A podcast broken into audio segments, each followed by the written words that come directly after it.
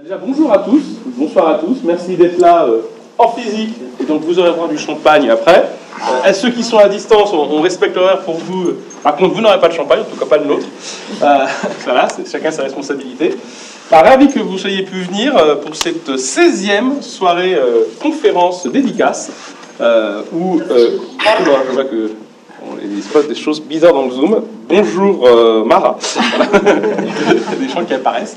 Euh, donc ravi que vous soyez là pour la 16e soirée conférence, euh, puisque c'est le 16e livre depuis 2016, publié donc conjointement par des, des, praticiens, donc des, des, alumni de, de, Neoma, et puis également le corps professoral, ici aussi représenté. D'ailleurs, tout de suite, on va faire un petit tour de table. le livre, vous l'avez au fond il est là. Hein. Donc bien sûr, chacun d'entre vous ici présent, euh, et pareil à distance, ça sera plus compliqué, euh, vous pourrez venir en, prendre un. Pour les co-auteurs, là, à côté de Marion, il y a tout le monde, vous aurez tous un petit stylo comme ça, Noam Alumni, magique. Donc euh, une fois que la conférence est finie, entre deux coupes de champagne, n'hésitez pas à faire la course aux dédicaces. vous avez quasiment tous les auteurs qui sont là. Bah, c'est pas souvent le cas. Vu qu'ils sont nombreux, ça sera dur de les avoir après. Moi, je le fais à chaque fois. J'ai toujours pour chasser, pour avoir la page bien remplie. C'est un peu le principe de la de la, du soirée conférence et dédicace. Euh, alors le thème de cette fois-ci, de, ce, de cette édition, de ce 16e livre, est assez sympathique, c'est art, culture et management. Alors peut-être qu'il a pu surprendre certains, paraître très banal à d'autres. Euh, ça fait pas si longtemps finalement qu'on associe euh, l'art et la culture et le management le premier article, on a fait un peu de recherche, euh, je parle devant des profs, des chercheurs, j'ai peur de me prendre un scud, mais tant pis, je, je tente le risque. s'appelle Henry Bodzinger, c'est en 1975 dans la Harvard Business Review. Ce monsieur était le directeur de la stratégie d'ATT, l'opérateur télécom, et il a été le premier à dire mais si, si, il y a des croisements entre l'art et le management. Euh, bon, alors depuis euh, le fameux mécène, qui, a vraiment existé, hein, monsieur Mecenus, qui avait euh, sponsorisé notamment, pas sponsorisé, des mécènes de Virgile notamment, l'Énéide, c'est grâce à lui, hein, d'où le mot mécène d'ailleurs, mais c'est vrai qu'il n'y avait eu jamais pendant, on va dire, les 100 premières années des études en management de lien entre art et management, et ça a commencé à apparaître il y a même pas une cinquantaine d'années, et c'est surtout à partir des années 2000 qu'il y a eu de plus en plus de publications autour de ce croisement entre art et management dans les grands chercheurs Henri Milsberg, que je pense beaucoup d'entre vous euh, connaissent, qui a été le premier à dire mais l'art peut influer le management. C'était en 99-2000. Ça fait flipper leur truc. eh ben, si ça vous fait flipper. Euh... Non. Pourtant. Je, ne pensais pas qu'on vous ferait flipper. Moi, mais... flipper euh, sur ce genre d'article. Hein. Ce que je peux pour, pour, couper le son à l'entrée, mais des fois. D'accord, c'est pas grave. Donc, euh, si vous êtes en Zoom, euh, on pourrait poser des questions tout à l'heure, mais bon, ne, ne flippez. Enfin, c'est moi qui vous fais flipper. je ne sais pas comment on doit le prendre. C'est vrai qu'on n'est pas, pas loin d'Halloween. C'est trippé.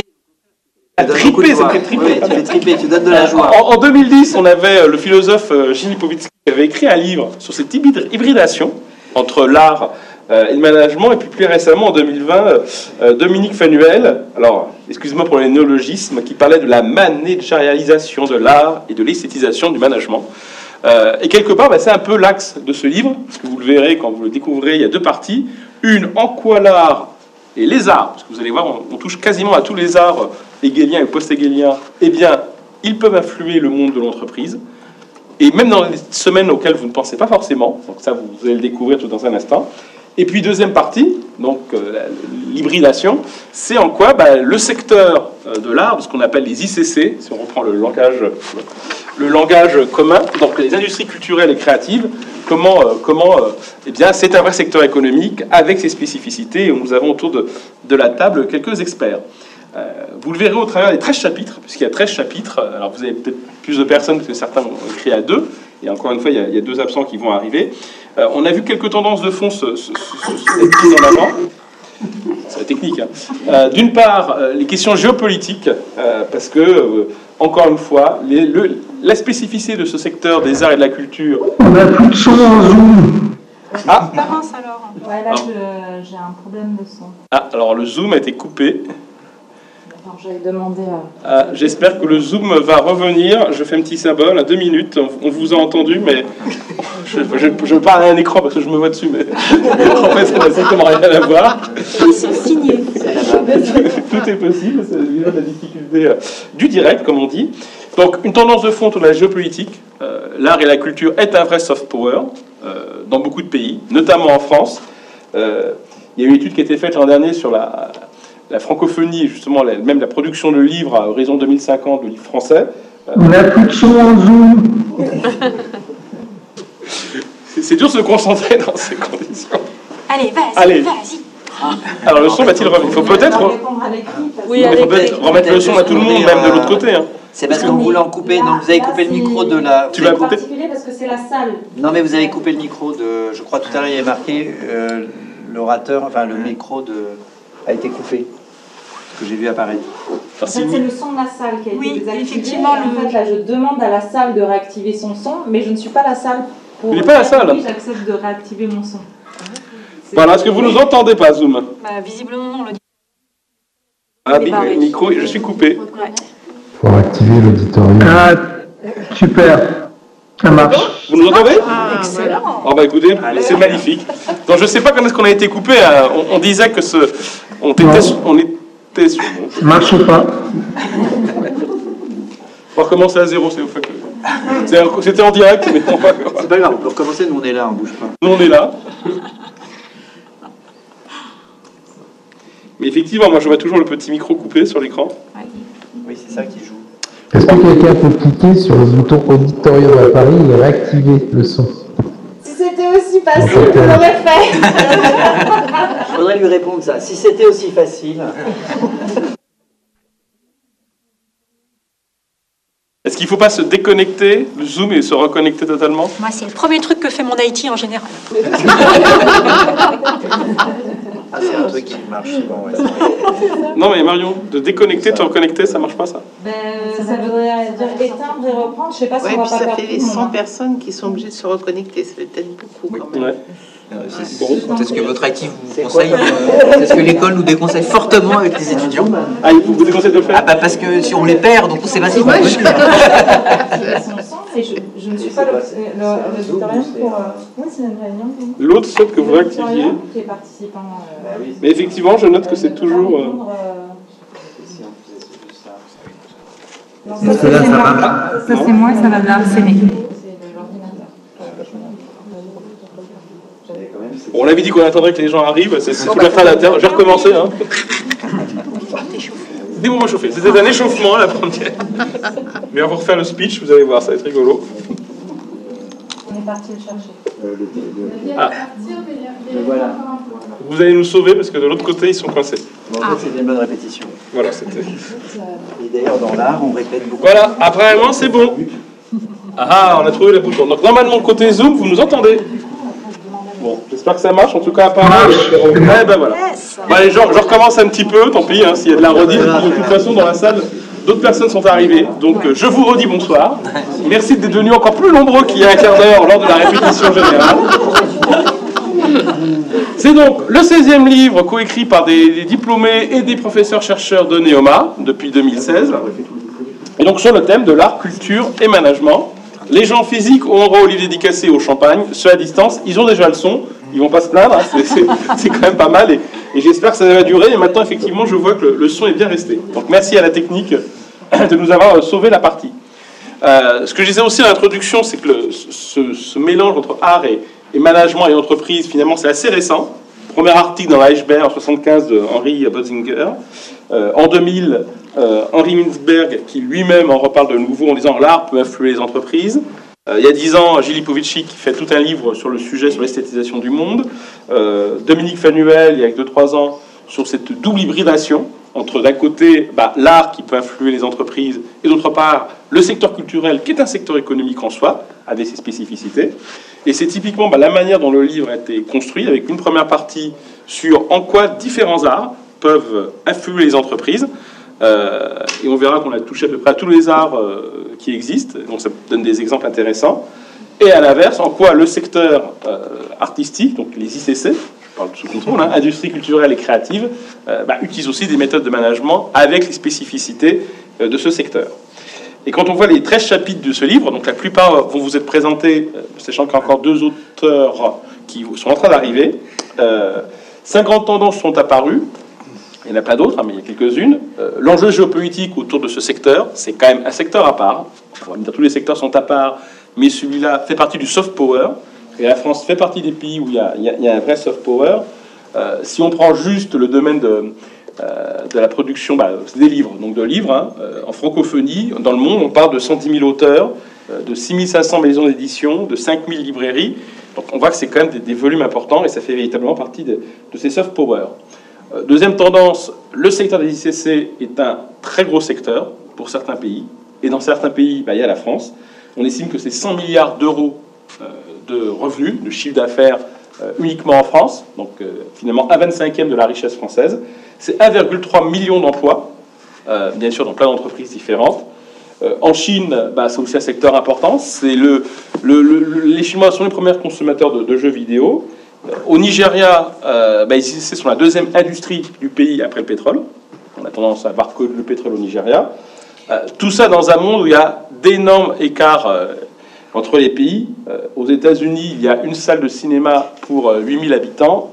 En Afrique, c'est une salle de cinéma pour 1,5 million d'habitants. Donc on voit qu'il y a de vrais écarts. La troisième grande tendance qui est apparue, eh c'est effectivement cette logique d'apport des arts à l'entreprise, mais pas uniquement sur euh, ce dont on parle, son premier, ah bah, c'est uniquement une histoire de créativité, euh, d'esthétisation. Non, vous allez voir au fil des exemples que ça concerne bien sûr la créativité, l'innovation, mais également la stratégie, les ressources humaines, l'organisation, la gestion des risques, la gestion des, espaces, des bureaux, euh, le marketing, euh, l'aménagement des, des sièges, etc. Donc vous allez voir, l'art influence dans plein de domaines. Quatrième tendance de fond, c'est le poids quand même important du numérique, euh, qui euh, touche dans différentes dimensions le, le domaine artistique.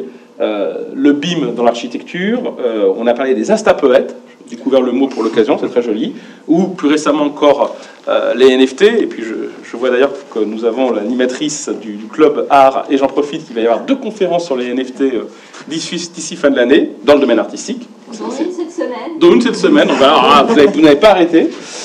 Et puis, il y a une véritable convergence, au-delà de l'hybridation, une véritable convergence entre ces différents domaines. Euh, il y a plusieurs chapitres d'ailleurs dans, le livre qui parlent des plateformes. Ben, c'est un bon exemple de cette hybridation entre, euh, entre les différents domaines euh, culturels et économiques. Donc voilà un petit peu la philosophie dans laquelle ce livre a, été, a été écrit et réalisé. Euh, Ce que je vous propose, c'est faire bah, d'abord un petit tour de table pour que chacun se, se présente. Alors, de manière très courte, hein, bonjour, je suis. Voilà. Euh, bah, bonjour, Jean-Michel Huette, associé chez Bearing Point. Voilà, ça c'est fait. Euh, et après, on demandera à chacun, dans un deuxième temps, de présenter, en mode speed dating, euh, trois minutes, son chapitre pour vous donner envie de le lire. Alors, je- on commence soit par Valérie, soit par Valérie. Voilà, Valérie. Ils ont fait exprès. Alors Valérie. Michaud, donc Valérie Michaud, je suis enseignant-chercheur à Neoma Business School depuis une vingtaine d'années.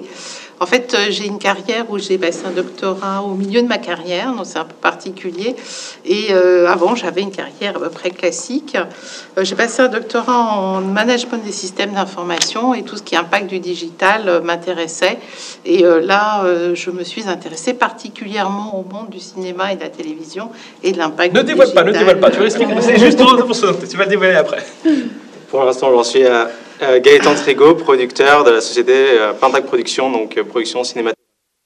Qui a fait un chapitre sur l'architecture. Je plaisante. Voilà, c'est- J'avais l'invention du Ça travail à Rouen, à l'université euh, de Rouen, au comité des conférences HDR. Et euh, avec mon frère, j'ai travaillé pendant une vingtaine d'années euh, chez Neoma. Avant, c'était le CERO. Et son frère jumeau, Carlos Cavasso, travaille euh, comme enseignant chercheur à, à l'école depuis euh, 31 ans maintenant. Ça fait c'est incroyable. Dans un département de stratégie. Il a fait des formations en critical management, en- avec Sébastien Dubois sur la musique.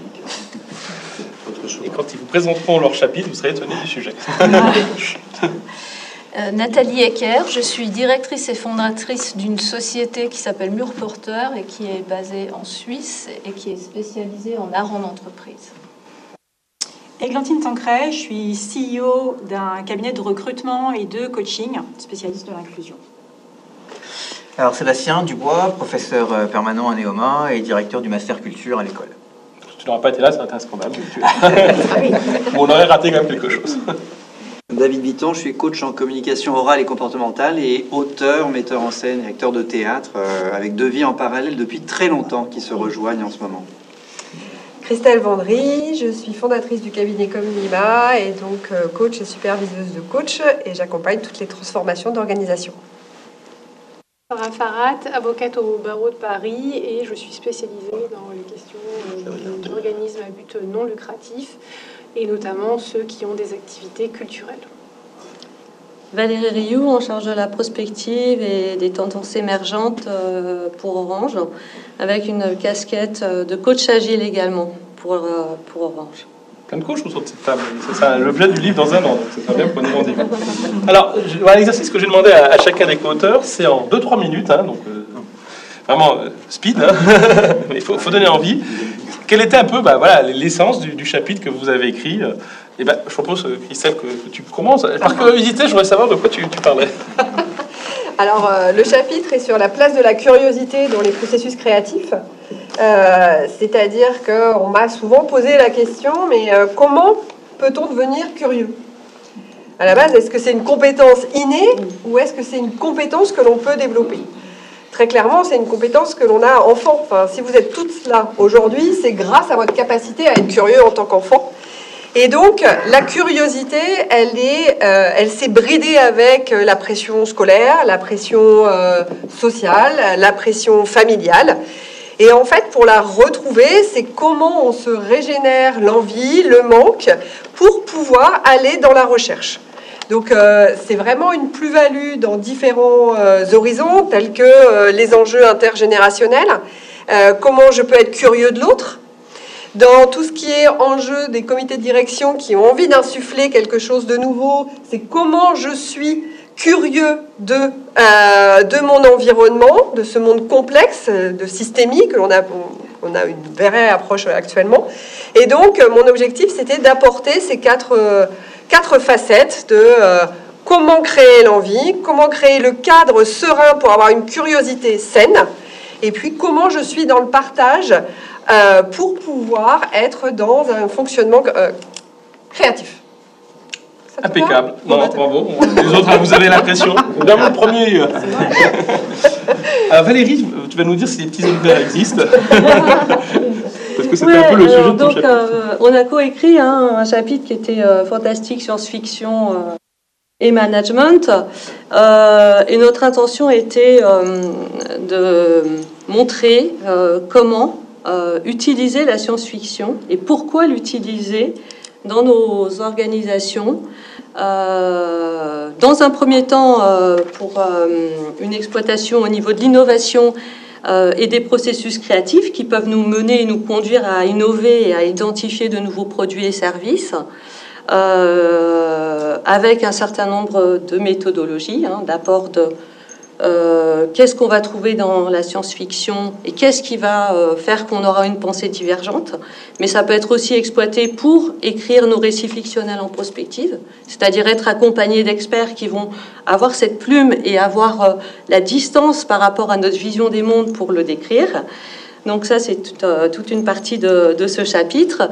Et euh, on a aussi euh, voulu mettre en lumière le fait que la science-fiction pouvait accompagner et aider le management d'entreprise sur d'autres territoires, que sont notamment la gestion et l'anticipation des risques.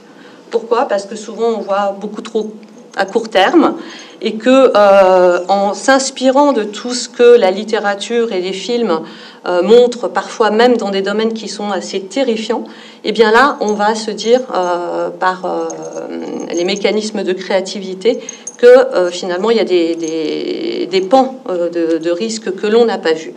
Et puis dernier sujet, une dernière illustration possible, mais il y en aurait d'autres pour le domaine des ressources humaines euh, où il y a énormément, énormément d'innovations et de choses qui sont en train de se mettre en place. Et justement, chez Orange, on est euh, très occupé euh, d'utiliser aussi la science-fiction dans des travaux de prospective pour identifier le futur travail. Et ça se décline vraiment sur des domaines qu'on n'imaginerait pas. Et c'est pour ça que vraiment c'est passionnant de travailler avec, avec cet input-là.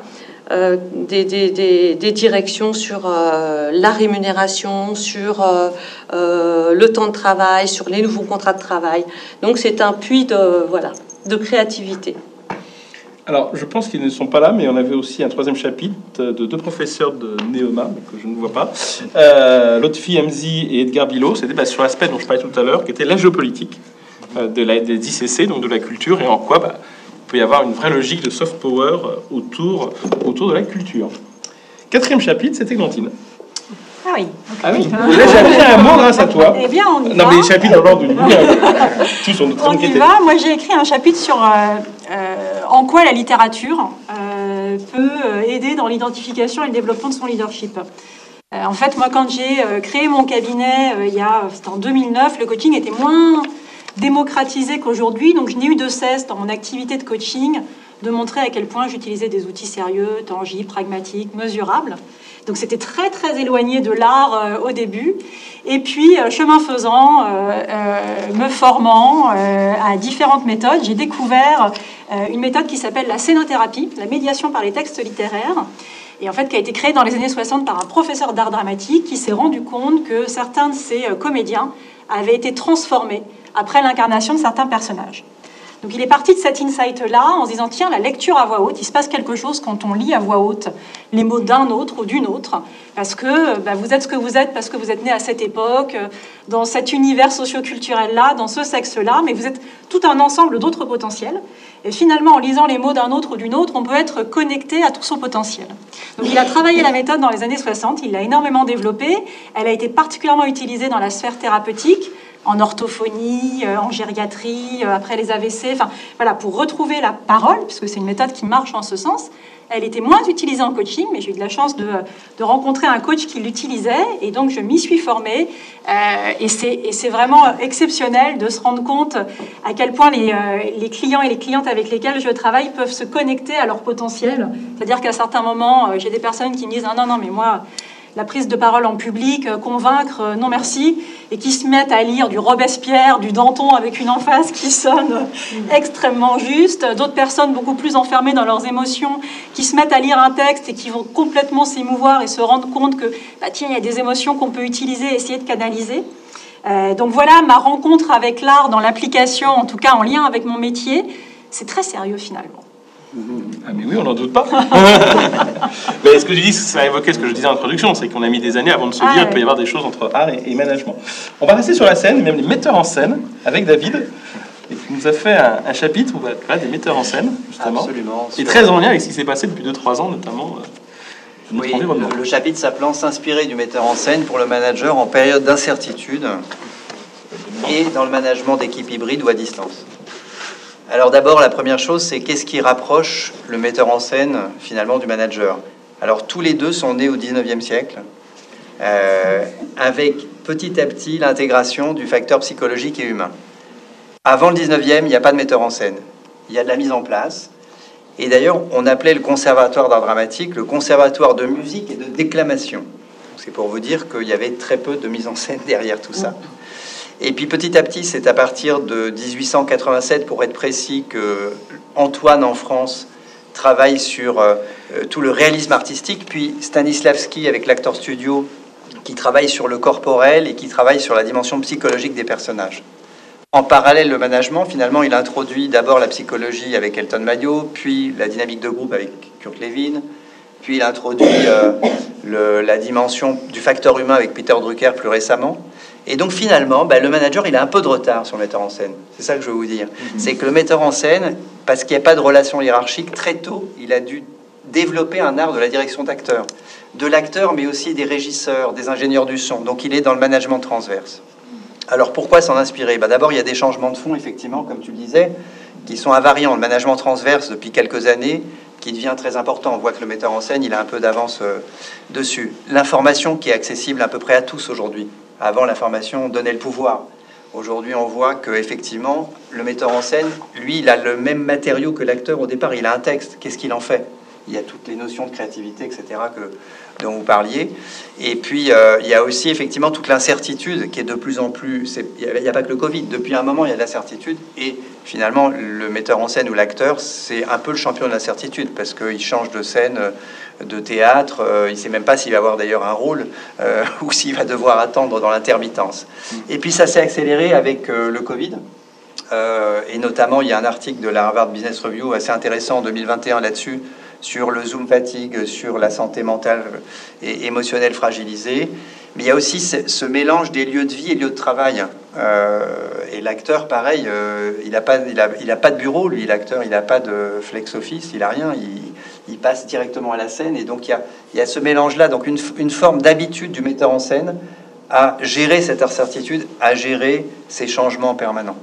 Donc c'est ça qui m'a beaucoup intéressé, c'est comment euh, montrer un peu tous ces parallèles et comment s'en inspirer. Justement, le, le, comment s'en inspirer, il est, euh, il est aussi très intéressant parce que euh, on va, alors je ne veux pas déflorer tout le chapitre, mais en gros, c'est comment introduire plus d'empathie parce que l'acteur et le metteur en scène, par essence même, sont les champions de l'empathie. La définition du dictionnaire, c'est se mettre à la place de l'autre. On doit se mettre à la place de son propre personnage. C'est un peu rejoint ce que tu disais, et c'est passionnant justement sur comment ça résonne euh, tout d'un coup. Euh, et donc il y a beaucoup d'éléments comme ça euh, euh, que je que j'ai noté, mais je vais pas avoir le temps parce que évidemment si je pars, je vais, je vais partir trop longtemps. Il va pas être content. Mais en gros, euh, Peut-être un petit peu. voilà. Non, mais il y a l'expérimentation. Par exemple, au théâtre, vous testez pour faire. Vous, vous- jamais vous. tout est- ça peut pas être que théorique. En fait, il faut essayer. Donc c'est test and learn. On parle aujourd'hui. Euh, manager par les forces. Je suis coach certifié en psychologie positive. On travaille beaucoup sur les forces et l'énergie. Bah, Qu'est-ce qu'on fait au théâtre? On fait avec ce que l'acteur a, etc. La reconnaissance, l'engagement de l'acteur, euh, tout ce qui est prégnant. Donc au fond, pour moi, c'est en train de faire bouger. Enfin, il y a des lignes qui bougent et on peut beaucoup s'inspirer de ce qu'apporte justement le metteur en scène, qui est un peu dans le chacun et ensemble.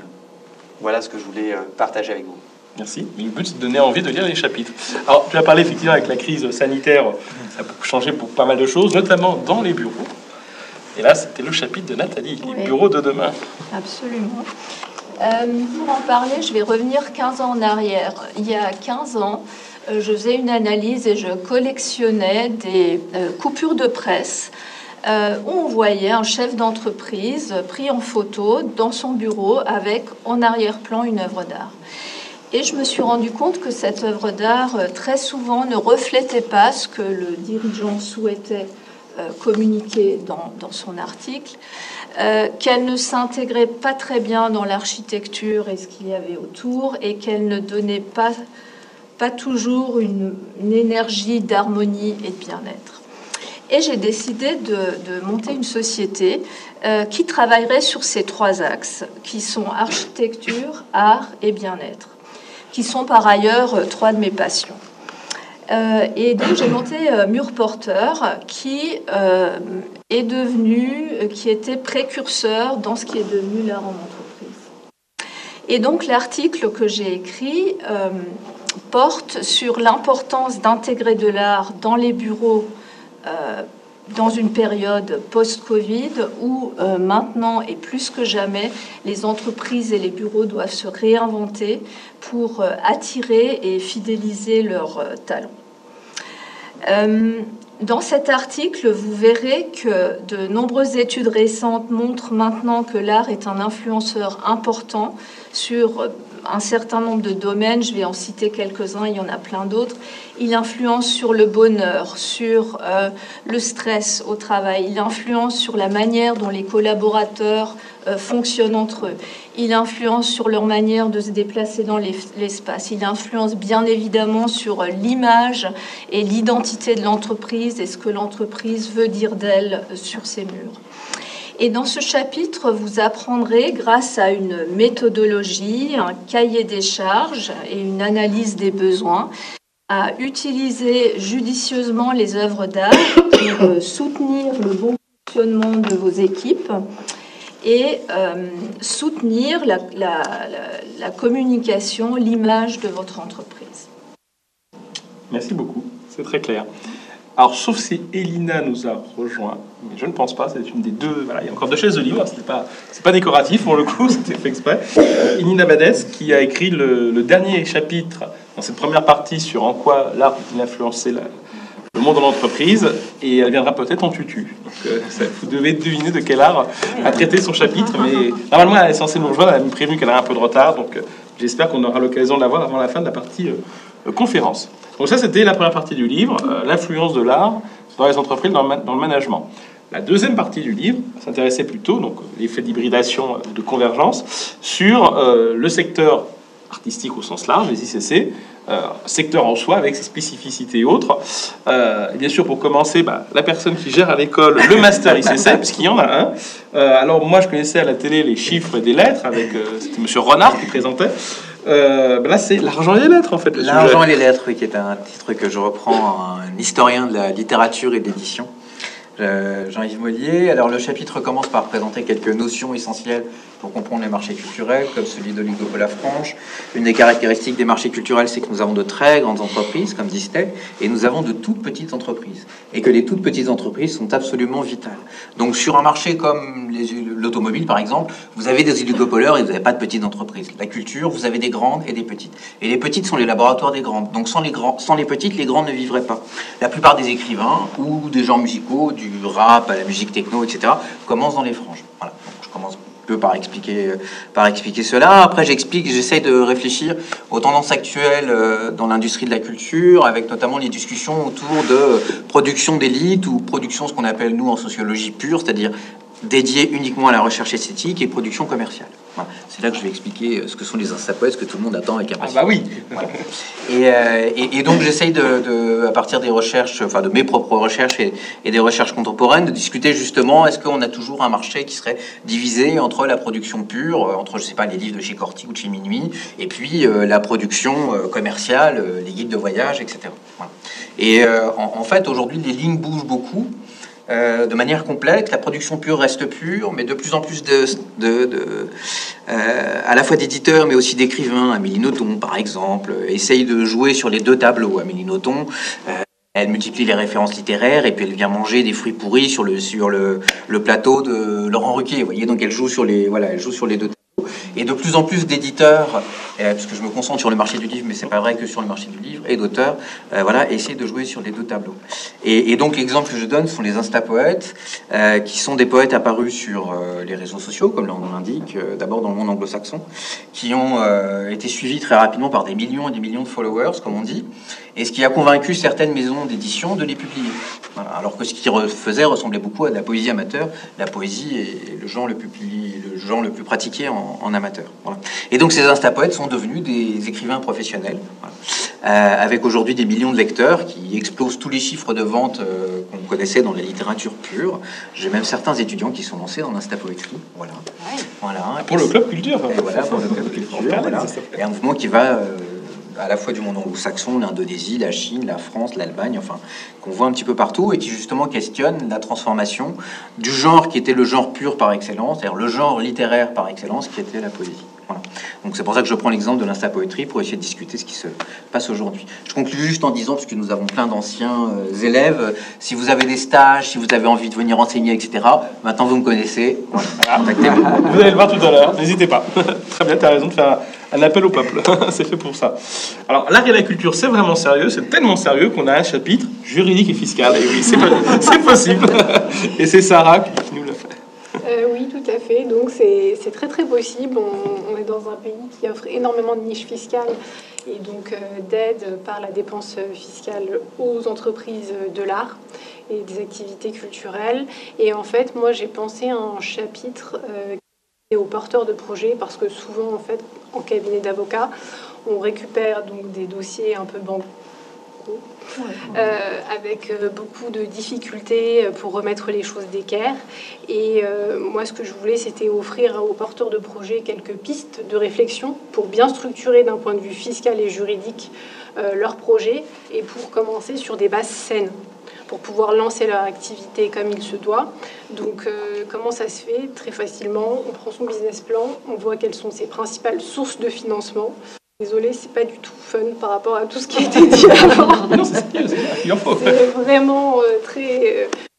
euh, on va dire. Enfin, c'est de la gestion pure pour le coup. euh, et donc, euh, du coup, on prend son business plan, on voit quelles sont ses sources de financement, celles qu'on a prévues, subventions publiques, mécénat. Euh, Est-ce qu'on va avoir euh, recours ou non au bénévolat? Et donc, avec ça, euh, à partir d'un schéma que j'ai construit, on va décider très rapidement est-ce qu'on va aller vers une société commerciale ou au contraire, ou est-ce qu'on va aller vers un organisme sans si on choisit l'organisme sans but lucratif, on a deux véhicules principaux, soit les associations, véhicule de prédilection en fait pratiquement toutes les activités culturelles, soit on va vers le fonds de dotation, mais le fonds de dotation qui est très sympa pour collecter du mécénat vous interdit tout accès aux subventions publiques. Donc oubliez, ça c'est un peu, ça peut être assez rude, on va dire ça comme ça. donc ce sont, c'est vraiment en fait un chapitre qui donne des outils aux porteurs de projets, aux personnes qui souhaitent se lancer. En tout cas, moi, je l'ai pensé comme ça. Voilà. Et alors, j'en profite, me fait penser à deux remarques. La première, euh, comme quoi, ne faut pas se tromper, euh, le fun n'est pas forcément là où on, pense. Quand on a réfléchi avec la maison d'édition Pearson à ce livre, on s'était dit peut-être qu'on va le faire pour la première fois en couleur. Parce que l'intérieur, c'est du noir et blanc, ça coûte moins cher que la couleur. On s'est dit, oh, on va avoir plein de photos, d'images, c'est l'art et la culture, ils vont tous se lâcher c'est de tous les bouquins d'essais celui où il y a le moins, le moins de graphique. c'est que du texte. Alors, je sais pas si c'est des instapoètes, je suis pas sûr. Et le chapitre où il y en a le plus, c'est celui de Sarah. Donc déjà, c'est le seul où il y a des graphiques. C'est la seule. Donc déjà, faut pas croire à tout ce qu'on dit. Et deuxièmement, ça me fait penser, euh, petit point que j'ai oublié de dire à l'introduction, mais qui est important, n'hésitez pas, vous, vous êtes offert à ceux qui sont là, mais de parler de ce livre de communiquer dessus. Hein. Il sort le, 4 novembre, euh, parce que tous les droits d'auteur euh, sont intégralement reversés pour la fondation euh, Neoma. Donc pour des bourses d'étudiants. Tu pas dit ça. Ah bah, ah bah, tu n'as pas eu tes mails. Donc oui, parce que finalement, vu le nombre de ventes, je te rassure, c'est plus simple. non, mais surtout, ça permet chaque année de faire un don à la fondation qui, finance des bourses. C'est le mécénat qui, qui m'y a fait penser. Alors pour continuer le tour de table, on a deux chapitres dans le domaine cinématographique. Alors, ils se sont mis ensemble, je ne sais pas si c'était pas exprès. Donc Valérie, tout d'abord, euh, bah, tu vas nous parler un peu d'Hollywood. Alors, je vais vous parler d'Hollywood. En fait, euh, j'ai euh, intitulé mon chapitre Basculement d'Hollywood dans le monde des plateformes et mutation du secteur du cinéma. Alors forcément, au départ de ce chapitre, je parle de Netflix et de son effet très structurant sur le secteur de la production le secteur de la distribution et la diffusion de contenu euh, audiovisuel. Alors on a maintenant, avec un peu de recul, des recherches qui montrent que ça a complètement restructuré tout le modèle de la production euh, mondiale en retirant Chine euh, et en retirant même pas l'Inde, parce que l'Inde a été aussi beaucoup impactée par le modèle Netflix. Alors évidemment, Netflix s'est fait rattraper, puisque aujourd'hui on a énormément de plateformes et quand je regarde toutes les grandes, grandes plateformes, quasiment, soit elles sont lancées par des studios euh, d'Hollywood, on va dire, soit elles euh, découlent euh, des, des, grandes entreprises de la tech qui ont racheté des grands studios. Donc pour juste vous remémorer, parce que je suppose que tous ces exemples vont vous parler, Disney a racheté la Century Fox, AT&T dont on parlait tout à l'heure a racheté Time Warner. Alors le mariage n'est pas très très bien passé, donc euh, ils ont euh, redivorcé pour se euh, remarier avec Discovery, mais aujourd'hui c'est la troisième plateforme en termes de contenu, donc avec une très belle réussite qui est HBO Max, qui arrive avec un un, modèle économique de... parce qu'il y a deux modèles économiques, le SVOD et le AVOD. AVOD, c'est avec de la publicité, on va en reparler. Euh, mais ce sont des plateformes qui arrivent avec des modèles économiques un peu différents et qui déstabilisent encore plus euh, les acteurs traditionnels. On a bien sûr Amazon Prime qui vient de racheter la Metro Goldwyn Mayer, 56 000 titres en portefeuille euh, pour comparer à 20 000 titres chez Netflix. Ça devient donc l'acteur dominant de l'ensemble des plateformes. Euh, il y a Viacom et CBS qui ont fusionné pour lancer Paramount Plus, on a Universal Plus qui arrive et on a Lionsgate Plus qui arrive. Tous ici sont mis et avec la même chose derrière, une forme de plateformisation euh, du monde du cinéma avec euh, quasiment plus de frontières aujourd'hui entre le monde du cinéma et des plateformes puisqu'ils se sont avalés euh, mutuellement. Donc évidemment, pour les gens que nous sommes, les spectateurs que nous sommes, il y a, ça brouille des pistes. Et ça lève un certain nombre de questions euh, pour l'avenir et pour ce qui s'est passé. Euh, le monde des plateformes euh, est-il ou au contraire sauve-t-il le cinéma? Alors quand on interroge les experts, en fait, vous avez autant de gens qui sont épidermiquement contre hein, en se disant que ça a tué cinéma de mettre euh, des très belles œuvres à côté d'une série euh, des euh, très très inférieure, euh, dont Scorsese qui s'est ouvert dans la presse américaine en disant c'est pas possible. En même temps, Scorsese a réussi quand même à être produit sur Netflix. Alors sur un film assez long et donc ça pose d'autres difficultés, mais en tout état de cause, les gens qui défendent ces modèles-là disent que le cinéma n'a jamais été autant créatif, n'a jamais été autant financé, n'a jamais réussi à autant sortir des cadres euh, euh, normés dans lesquels il s'était enfermé dans les années euh, 2000. Alors évidemment, ça remet en place et en cause la place de la salle de cinéma, euh, parce que toutes ces grandes plateformes ont des stratégies multi-écrans. Donc on a la salle de cinéma. Alors ils ont fait plein de tests pendant le Covid avec euh, pla- avec cinéma, enfin avec salle de cinéma avant la plateforme, salle de cinéma après la plateforme, enfin plein de, de- de choses. Il s'avère que la salle de cinéma, elle devient incontournable pour créer l'événement. Ça a été reprouvé, donc euh, elle n'est pas morte cette salle de cinéma, mais c'est pour un petit mois, 90 jours, pas plus, et ensuite on bascule sur les plateformes, et ce n'est que pour les grands blockbusters, de plus en plus de films sont produits et mis euh, directement euh, sur les plateformes, ce qui change considérablement, parce que nous on est un microcosme euh, très particulier avec notre chronologie des médias, mais dans le reste du monde, la salle de cinéma n'est pas morte, mais elle a une place dans une stratégie qui est une stratégie multi-écran. Alors, est-ce que ces plateformes qui représentent le cinéma aujourd'hui, plus de frontières, sont en train de euh, gommer d'autres frontières? C'est bien possible, puisqu'il y a deux choses qui leur arrivent. La première, c'est de ne pas tenir avec ce système SVOD. Donc, on part vers de la publicité ciblée. Et donc ça euh, tend à euh, enlever euh, les barrières, enfin à, gommer en fait la barrière qu'il y avait entre le cinéma et la télévision. Aujourd'hui, ça va devenir de plus en plus difficile de faire la différence. Et la deuxième chose, c'est l'hyper choix. les gens sont confrontés à tellement de choix qu'aujourd'hui il y a une demande éditoriale et qu'il y a probablement la place pour de nouvelles offres euh, alternatives ou alors la mutation n'est pas terminée et toutes ces euh, plateformes vont évoluer. Alors ma vision de l'avenir, parce qu'il y avait euh, cette Ah bah c'est la question suivante, là. Tu... L'avenir, Ça bah, ça sera la question suivante. Ah d'accord, d'accord, ok. Bah, moi, je serais d'ailleurs intéressé par avoir. euh, bah, ça tombe bien, Gaëtan. Alors là, voilà quelqu'un côté producteur. Oui, alors plutôt en France, mais. Exactement, parce que Donc, c'est il va vraiment- peut-être dire qu'il n'est pas du tout d'accord avec ce que je fais ça. Non, non, mais du tout. Enfin, si je suis d'accord, euh, je partage beaucoup de, de ces points. Euh, et justement, moi, mon sujet d'étude, c'était plutôt bah, la France qui pleure à cause de ça.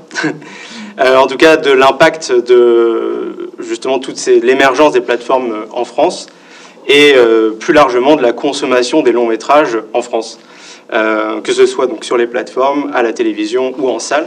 Sachant que le mois dernier, on a fêté un triste record. En fait, ça faisait euh, 40 ans que les salles de cinéma avaient reçu aussi peu de spectateurs. Euh, ce mois-ci, il y a eu les états généraux du, cinéma pour statuer de euh, quelles sont les solutions possibles. Et aussi, on voit émerger beaucoup d'articles pour euh, un peu désigner le coupable. Est-ce que c'est le prix du billet qui est trop cher en salle? Est-ce que c'est l'offre qui est qualitativement basse? Ou est-ce que c'est l'essor des plateformes? L'objectif du coup de mon chapitre, c'est justement de montrer que c'est quelque chose qui est évidemment euh, ces chiffres aussi faibles ne sont pas liés que au Covid, que c'est quelque chose qui est structu- structurel. Il y a beaucoup de choses euh, dont on parle depuis 20 ans en fait et qui sont la conséquence de 20 années d'une mauvaise politique ou en tout cas effectivement de l'émergence de nouveaux acteurs. Mais aussi, euh, je voulais montrer que bah, quelles avaient été les réponses, puisque c'est pas la première fois qu'on enterre le cinéma. Euh, dans les années 90 justement euh, et euh, 80, quand il y avait eu justement cette si faible fréquentation, quelles avaient été les réponses apportées Et euh, est-ce qu'on peut apporter les mêmes réponses aujourd'hui? Euh, Et ensuite, c'était de montrer que évidemment les salles font face à une crise, mais c'est aussi le cas des télés et aussi des plateformes. Euh, tout le monde est, en fait face à des défis majeurs. euh, pour euh, justement, là, on a appris le mois dernier que les gens euh, partaient progressivement de toutes ces plateformes SVOD, notamment surtout les jeunes, euh, pour se tourner vers du contenu très très court. Donc euh, c'est de nouveau vers YouTube, vers euh, TikTok en fait que les gens consomment le plus d'œuvres.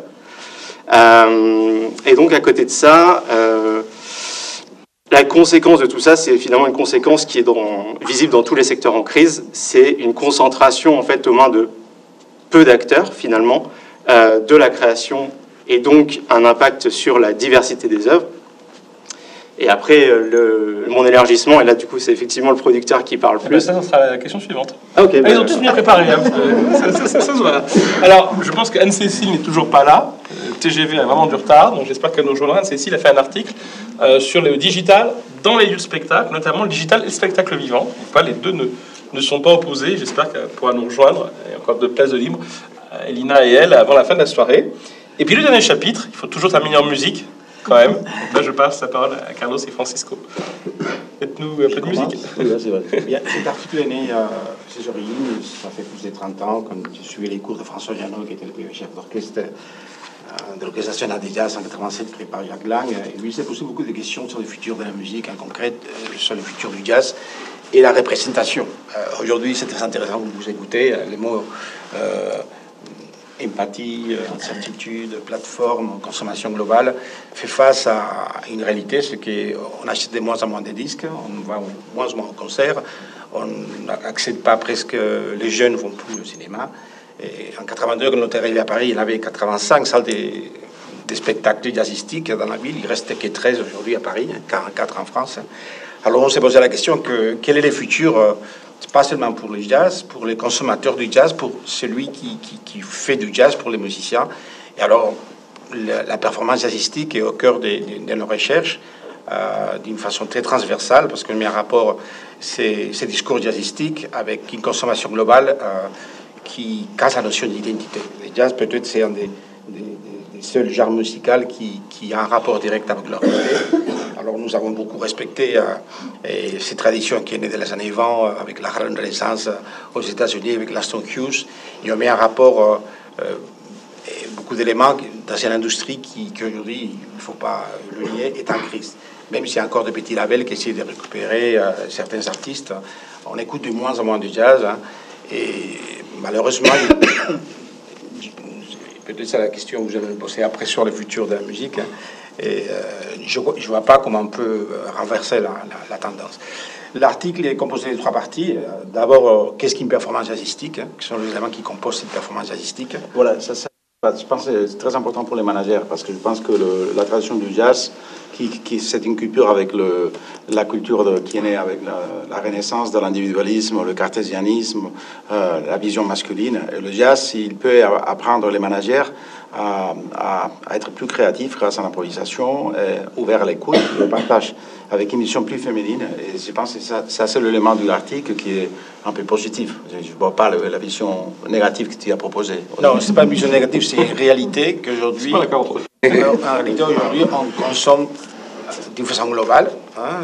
les, streamers remplacent euh, les musiciens, les DJ remplacent euh, les artistes. Et c'est pas une vision négative, c'est une réalité qu'on constate euh, avec des chiffres. On peut voir aujourd'hui, euh, on parle avec n'importe quel professionnel du théâtre ou du cinéma, et, on ne va pas, comme, même si la France est le seul pays qui a l'exception culturelle, heureusement, il protège la culture et les artistes. Je suis assez pessimiste à ce niveau-là. La deuxième partie de l'article, il, vous présente qu'est-ce qui comment se composent les, les langages jazzistiques. Quels sont les éléments clés qui composent les, les langages jazzistiques. Euh, on s'est inspiré, euh, j'avais fait une thèse il y a 27 ans sur les swings dans l'écriture, c'est une thèse en sciences humaines, et qui parlait des trois différentes dimensions du jazz, l'harmonique, la mélodique et la rythmique. Alors on décompose un peu euh, en quoi le jazz est différent d'autres musiques. Et le troisième chapitre, la, la troisième partie de l'article, c'est le rapport entre le jazz et les traditions orales. Globalement, euh, Merci. Mais alors, je, pense que vous avez tous compris qu'en fait, en préparant, je leur ai posé à tous trois questions. Donc là, ils ont répondu à la première. Alors, les autres sont plus rapides, je vous rassure. Euh, et la, deuxième question, c'est effectivement, c'est quoi si on se projette? Parce que là, vous avez écrit tous votre chapitre fin d'année enfin début de cette année. hein. Il faut qu'on dirait 6-7 mois entre le moment où le papier est rendu et puis la publication, c'est pas du en direct. hein. Euh, Qu'est-ce, que, qu'est-ce qui se passe en 2023-2024 Et je sentais que Valérie, là, côté cinéma, ils étaient pas à fond là. C'est quoi, en quelques mots, ta vision sur qu'est-ce qui va se passer dans les deux ans qui viennent? Alors, euh, pour moi, le cinéma n'est pas du tout en danger. Au contraire, euh, il vient de trouver une nouvelle, euh, une nouvelle euh, je sais pas comment dire, coquille, euh, dans le bon sens du terme, un nouveau soutien. Donc, euh, je suis pas inquiète. Euh, je suis beaucoup, beaucoup plus inquiète pour la télévision et pour nos acteurs euh, locaux. Euh, là, les autorités de la concurrence ont remis en question le mariage TF1 euh, Interdit, M6. même, Alors, euh, vous savez que, alors moi je suis professeur de stratégie, il y a des exemples emblématiques euh, de secteurs qui se sont fait attaquer par le digital euh, et qui euh, n'ont pas été se marier parce que justement c'était pas la bonne solution. Par exemple, les agences de communication, Omnicom et euh, et euh, Publicis avaient imaginé se marier et puis ils ont dit euh, non c'est pas possible c'est pas la façon dont on pourra euh, faire la guerre à, Google à l'époque. Donc je pense que finalement peut-être ça sera une chance pour eux parce que il faut vraiment réinventer ces acteurs vont être mis en place puisqu'il y a de moins en moins de frontières dans tous ces euh, télévision les plateformes etc etc alors demain, c'est quand même la difficulté des jeunes qui s'occupent, euh, qui sont intéressés euh, beaucoup par les, euh, les cours euh, euh, format. Ça, je pense que effectivement, ça, c'est une difficulté majeure de la consommation des films de cinéma en tant que tel. hein. Et euh, ben, il y a aussi le- les financements avec les NFT, bien entendu. Je dirais qu'il y a certainement des spécialistes ici qui pourraient euh, en parler, mais en tout cas pour le cinéma en tant que art, je ne suis pas du tout, du tout, du tout. euh, on dit souvent que l'art euh, est né avec la salle de cinéma sur une heure et demie, euh, avec un format particulier qui est né avec la salle de cinéma, mais je pense que le demain du cinéma n'est pas mauvais, c'est plus pour les acteurs dans le- leur adaptation et plutôt dans la diffusion que le problème se posera. Conférence NFT. J'ai vu. Je vais faire les trois minutes à la fin. D'accord. Euh, Gaëtan, au- aussi optimiste Ouais, non, moi je suis assez. Je, je partage complètement ce point de vue sur, la, sur le fait que le cinéma va pas mourir. Ça, je pense qu'on est tous d'accord. Euh, je le rends- après, je peux aussi partager vite fait mon expérience sur le, le financement. Effectivement, de toute façon, je pense qu'on arrive au bout d'un d'un modèle. Euh, et euh, moi, qui suis quand même, enfin, pardon, qui suis assez cinéphile, euh, l'un de mes réalisateurs favoris, c'était Jean-Pierre Melville. Et Jean-Pierre Melville, à la fin des années 60, disait que de toute façon, ça allait mourir dans 20 ans. Euh, parce que tout ce qui le fonctionnement même des aides publiques, en fait, euh, fait qu'on on aboutit forcément à des œuvres qui sont toujours le produit du consensus ou euh, bah, du copinage de ce qu'on veut. Donc au final, je pense que c'est pas forcément un problème que ça, ça se termine. Euh, si ça se termine, peut-être qu'on va continuer à mettre de l'argent là-dedans. Après, là, c'était l'ouverture de mon chapitre et je pense qu'il y a quand même euh, des œuvres encore aujourd'hui qui valent vraiment le coup d'aller voir au cinéma. Euh, même, des, œuvres françaises. Aussi des œuvres françaises. Euh, financées effectivement en fait par la télévision. Euh, plus que, voilà, on se rend compte que les, tout petits films aujourd'hui, euh, tous les distributeurs euh, vraiment indépendants, c'est devenu très très difficile en fait de monter des films avec ces, interlocuteurs-là. On est obligé de passer par les télévisions ou des gros studios en fait, que ce soit euh, Pathé, Gaumont, les traditionnels. Euh, donc il va effectivement y avoir un gros ménage en termes d'acteurs, euh, de producteurs aussi. Il y a beaucoup trop de producteurs aussi. Peut-être que je disparaîtrai dans 5 ans, je sais pas. Euh, mais par contre, sur la créativité, c'est là où j'ai le plus d'interrogations. Euh, c'est que comme on a de moins en moins d'investisseurs, euh, on va dire, euh, devant nous, on va se retrouver à, devoir penser des œuvres en fonction d'un faible nombre de créateurs et donc de se retrouver avec des produits, des produits en fait, plus que des films. Alors on a déjà des produits, mais je pense qu'on on risque de n'arriver qu'à des produits et de moins en moins d'œuvres créatives. Hier, j'étais, je suis allé voir Il était une fois en Amérique et je me suis dit mais comment on finance un film comme ça? Aujourd'hui, en France, c'est impossible. Et j'ai réalisé que Sergio Leone avait mis 12 ans en fait à faire ce film et que déjà dans les années 70, euh, c'était une galère à produire un film de 4 heures euh, aussi compliqué et aussi innovant. Euh, donc euh, en fait la France va se retrouver au niveau de tous les autres pays sans, avec beaucoup moins de financement public et après je ne sais pas trop ce que ça va donner. Euh, la seule interrogation que j'ai aussi c'est plutôt sur le changement du comportement des, individus. J'ai quand même l'impression qu'on a de moins en moins la capacité à rester attentif face à un film de 1h30, 2 heures ou alors c'est une manière de consommer différente, c'est-à-dire qu'on peut voir un film de 2 heures, 3 heures, mais comme une série, en fait, de passer toutes les 30 minutes euh, à autre chose et de se dire bah, je vais saucissonner mon film de 3 heures en, en plusieurs fois. Pourquoi pas, du moment que l'œuvre est vue et qu'elle est appréciée au final. Tout à fait. Merci. Sur le jazz? J'aimerais souligner un ancien, ancien élève de l'école, Martin Samper, de cinéma à Barcelone depuis des années. Parce qu'il a avec trois ou quatre films, il est même en des films partis à Hollywood. Il s'est la vie avec des cours de français à Barcelone. Il ne peut pas vivre avec euh, son métier comme producteur ça reflète la réalité aujourd'hui du cinéma. Il a trois Gaudi. Gaudi, c'est les, les Césars. Les Césars, oui. oui. Alors, c'est un ancien élève, 80, promo 96 C'est qui? Martin Samper. Ouais. Je sais pas que vous connaissez quelqu'un. Alors, par rapport à notre article, Vas-y, bon, il faut profiter qu'on a encore des de festivals du jazz à, en France. Oui. Il y a 14 euh, endroits pour écouter du jazz. Ah, oui. Et je pense que la stratégie du jazz, c'est pas c'est pas les endroits, mais ça sert bien qu'on fasse comme aux États-Unis, que dans les écoles, et on fait on fait des cours d'improvisation pour aider les étudiants à être plus créatifs. Je pense, je pense qu'on pourrait faire ça aussi en France, mais ça, ça dépend aussi de, le, de l'enseignement supérieur, de l'éducation nationale j'ai une vision optimiste par rapport à la pratique instrumentale, parce qu'il y a plus d'un million de, pratiquants de musique en France, ouais. avec les, les, écoles normales, les conservatoires, et une vision un peu négative par rapport à la performance. Euh, il y a beaucoup moins des performances directes, hein, parce qu'il y a beaucoup plus de plateformes euh, de streaming et évidemment des, des, des façons de consommer des produits euh, musicaux. Et en ce qui concerne le jazz, euh, la France est un pays qui a toujours protégé les artistes. Ouais. Euh, la preuve des années 30-40, Kenny Clark, beaucoup de musiciens venaient vivre Miles Davis à Paris parce qu'il s'était reconnu et protégé. Alors, euh, je suis un peu ambivalent dans une euh, industrie qui, qui, se de plus en plus, qui perd son identité, et, qui se glocalise pas beaucoup, hein, parce qu'on se globalise, mais on devait se glocaliser, garder ses identités, son identité originaire. Hein. Ça me fait plaisir d'écouter des références comme Jean-Pierre Melville. J'aimerais bien si nos étudiants ils connaissent la nouvelle vague. Hein.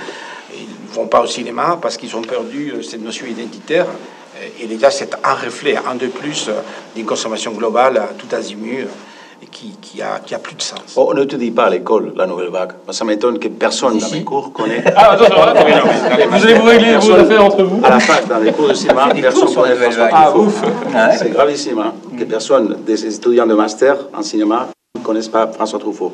Ça, c'est gravissime. Pas nous, Pas. Merci beaucoup. Nathalie, là, dans les bureaux, on peut mettre un peu de musique, dans du jazz, par exemple. Ça ne donne pas des idées hein Alors, moi, sur l'intégration euh, de l'art dans les bureaux, je suis très, très optimiste parce que euh, dans, dans, les années 60, en fait, Jean Cocteau disait l'art est absolument nécessaire, mais nul ne sait à quoi. Et aujourd'hui, euh, euh, il y a une prise de conscience de, de l'importance de l'art et, de son influence et son impact sur le fonctionnement d'une entreprise euh, qui, qui, est de plus en plus, euh, qui, qui, croît. Et moi, je vois vraiment beaucoup plus de demandes, en fait, dans, dans ce sens, beaucoup plus de collaboration avec des artistes. Euh, et aussi une intégration de l'art en amont des projets, c'est-à-dire euh, au niveau de la réflexion stratégique avec les architectes et les dirigeants d'entreprise. Et bien évidemment, en l'intégrant en amont, euh, il a beaucoup plus euh, d'impact et il devient un vrai euh, avantage concurrentiel. Bah, euh, je, je, suis forcément, à travers mon activité, connectée à l'actualité. On est bah, dans une crise énergétique, écologique, euh, économique. On ne sait pas très bien si la crise sanitaire est derrière nous. Bref, on est dans un environnement exogène, un peu anxiogène. Euh, alors, il paraît qu'en Asie, euh, les crises se disent autant menaces qu'opportunités. Donc, si on regarde de ce, de ce côté-là, on peut se dire que bah, l'effondrement de certains paradigmes, du coup, d'une certaine manière, euh, c'est l'opportunité d'écrire des choses nouvelles. Euh, et si je fais le lien avec euh, le sujet du leadership sur lequel je travaille, bah, c'est avec l'effondrement de certains modèles, de certains styles de leadership, c'est l'opportunité d'en créer des nouveaux, d'en tester, d'en donner à voir, de créer de nouveaux rôles modèles. Et ça, pour le coup, à travers ce que je vois avec mes clientes et mes clients, je suis sacrément optimiste. Je crois que dans le dernier numéro, je pense au contrôle d'Agnès ou prochain du magazine des diplômés, vous verrez un article d'un professeur euh, de l'école qui a écrit sur euh, The Walking Dead et en quoi, en quoi ça, ça- ça donne des exemples dans le leadership en temps de crise euh, Covid. Tout est possible. Sébastien, tu, tu- tu me disais que le master dont tu t'occupes, l'ICC, il est plein. Oui. Donc 50 places, 50 étudiants. Mhm. Donc c'est bon. C'est que, parce que les étudiants, c'est quand même ceux qui vont bosser dans les 40 De toute façon, toute société a besoin de production symbolique. Euh, déjà, euh, euh, pensons à l'ASCO, toute société a besoin de production symbolique. Premier point. Deuxième point, euh, à mesure que certains besoins sont, satisfaits, les gens investissent de plus en plus dans la culture. Par plaisir et aussi parce qu'ils ont conscience, de nombreuses études l'ont montré, qu'investir dans la culture est une manière d'obtenir des récompenses sociales. Donc moi, je ne suis pas du tout pessimiste sur la consommation euh, voilà, du point de vue de la culture. Les questions qui se posent sont plutôt quelle culture? Et là, euh, bah, c'est ce que je disais, les choses sont effectivement un peu en train de bouger, mais les arts purs, entre guillemets, donc le cinéma d'auteur ne disparaît pas, mais il a toujours concerné, il faut souvenir que Godard, hein, euh, moi quand j'allais voir Godard étudiant, on était 200 dans la salle, et il y avait trois représentations. Voilà, enfin les, choses n'ont pas beaucoup changé de ce point de vue-là. Euh, la littérature de la fin du 19e siècle vendait quelques centaines d'exemplaires et pas plus. Donc les choses n'ont pas énormément bougé. Ce qui a beaucoup changé, c'est l'apparition de multinationales culturelles capables d'influencer les goûts. Euh, je pense que notre- nombre d'entre vous euh, avaient des enfants. Vous savez comme moi qu'il est difficile de résister à Disney, même quand on veut. Voilà. Euh, et, donc la place des arts et des logiques esthétiques et économiques est en train de est en train un peu de bouger. Et ce qui change pour le cinéma d'auteur, par exemple, c'est la constitution des grands groupes dont parlait euh, Valérie, qui bouleverse effectivement les modèles économiques et rend plus difficile faire aujourd'hui ce qu'on faisait hier. Voilà. Donc c'est ça qui se passe aujourd'hui. Et sur les pratiques culturelles, une chose que l'on voit, je terminerai là-dessus, c'est que contrairement à une idée répandue, les élites culturelles, ce qu'on appelle les élites culturelles, c'est-à-dire les artistes, les producteurs culturels, etc., restent les arbitraires du bon goût. Toutes les études sociologiques convergent sur ce point. Voilà. Pensez simplement, par exemple, à un simple, exemple, hein, euh, la- la gastronomie. On voit très bien comment dans la gastronomie, ce sont encore les élites culturelles, c'est-à-dire les critiques, voilà, et certaines classes sociales qui dirigent le bon goût et pourquoi nous nous sommes tous mis à manger des sushis, voilà, parce que ça. En revanche, ce qu'on voit aussi, c'est que les classes dites populaires sont très peu sensibles aux hiérarchies culturelles. Voilà. Ce qui là est un enjeu à la fois d'éducation, un enjeu économique évidemment, mais un enjeu d'éducation effectivement très important parce qu'ils ont leur propre hiérarchie culturelle et ils sont peu sensibles aux hiérarchies culturelles fabriquées dans les élites. Voilà. Donc quand vous leur dites de lire Baudelaire, Mallarmé, etc., etc., ils y sont relativement peu sensibles. Les classes moyennes le sont, les classes supérieures le sont, les classes populaires non. Voilà. Et ça, c'est une transformation sociale qu'on observe depuis euh, environ une vingtaine d'années. Voilà, que cette perte d'influence sur une partie de la population, j'insiste, hein, voilà, de la culture dite savante, celle que nous apprenons à l'école. Merci. David, le, management à distance, ça, ça va continuer.